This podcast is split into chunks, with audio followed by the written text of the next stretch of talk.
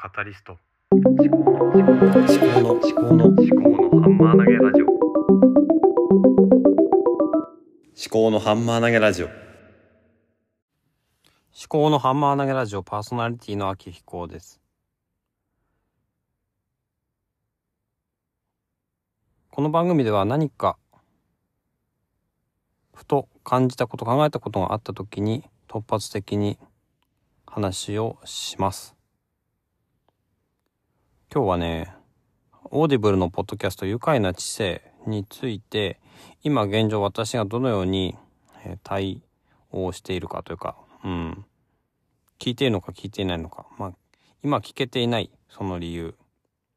とかについて、まあ、備忘録として、え整理しておきます。愉快な知性というのは音声プロデューサーの野村貴文さんが、えー主催するポッドキャストレーベルクロニクルが、えーオーディブル、アマゾンオーディブル限定のポッドキャストとして配信している音声番組ですね。で、今、シーズン1、2ときて、今、シーズン3なのかな？確か。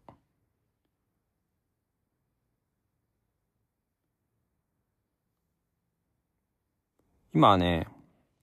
あの、日替わりで、平日とか、まあ、月から金曜日まで日替わりのテーマでえだいたい10分から20分くらいのコンテンツがあるわけなんですけどもなんとなくこうオーディブルの特性とかあとはその日替わりっていうこととかそのコンテンツの長さっていうのに私自身がうまく順応できていなくて再生できていないっていうところがありますね。対してみんなのメンタルームはだいたい1話40分くらいあって週に2回配信されているんですけど1話完結なんですよね。で愉快な知性っていうのは日替わりでかつ1話完結ではなくシリーズものなんですよね。そこが結構違うところ。で1回聞き逃すと次のものを聞く前に前のものを聞かないとちょっと理解が進まないのかなと思っちゃった時があってであのー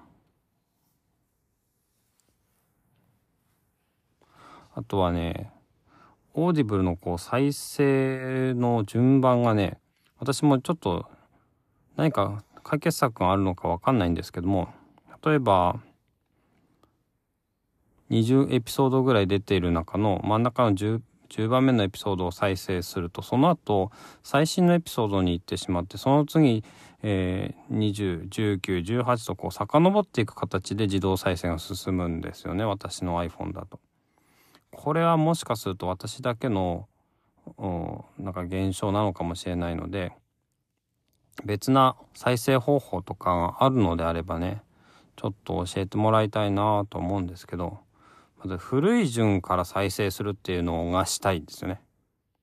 再生順番。で、この辺はボイシーあたりは再生順番をこう下からとか上からとかできるのですごくいいなと思うんですけど、オーディブルのその機能がわかんないんですね。あんのかな？ないのかな？それもわかんないし。それができればいいんだけど、あとはその、そもそも日替わりのフォーマットになっているので、順番に再生できたとして、えー例えばそうな投資と人生編を順番に聞きたいなと思ってもそれがね多分できないのかなと思うんです。いやこれできるできるはずだと思うんですけどでいや私がやり方知らないだけかなと思うんだけどなんかこう次に再生するリストとかって作れるような気がするんだけどうまくやできなくてその辺知ってる人いれば教えてほしいなと。思うんですまあ自分で調べろやってとこなんですけどその辺ですかねからその、日替わりっていうフォーマットとあとは、まあ、1話完結じゃないっていうところとあと曜日ごとに、えーテーマが変わるので連続して再生する時にもう毎日毎日キャッチアップしておかないと後からアーカイブで聞き返すっていう時になんかねこう再生しづらいっていうところがあるんですよね。まあ、オーディブル全体そうなってるのかもしれないですけど。まずはそのオーディブルで好きなように再生する方法っていうのがあるといいんだけどな。誰か知らない、えー、そんなことを今考えてます。あとはねその愉快な知性のその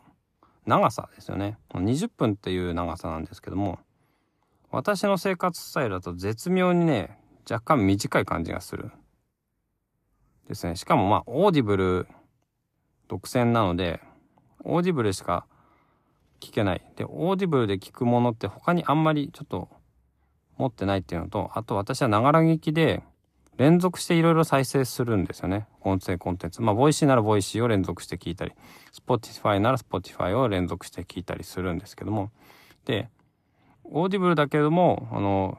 継続して聞いているみんなのメンタルームは1話が長くて40分なんですね。これって私の通勤時間にちょうどフィットするんですよ。あの倍速再生してだいたい20分くらいでちょうど通勤してる車の運転がちょうど終わるぐらい。なのでこれがかなりいいんですよね。で運転中に終わったらその Apple の CarPlay であの Spotify のあのお気に入りのエピソードの方にさっと切り替えて、えー、聞くこともできるのでそういう意味ではねその40分くらいあるのがちょうどいいんですよね1話聞くのに。運転中っていろいろ操作できないんで細かい操作とかできないんでやっぱ1番は結構長い方が私の場合はいいなって思ってるってことですね。でまあ、今回この話何でしたかっていうと、まあ、クロニクルのサポーターのメール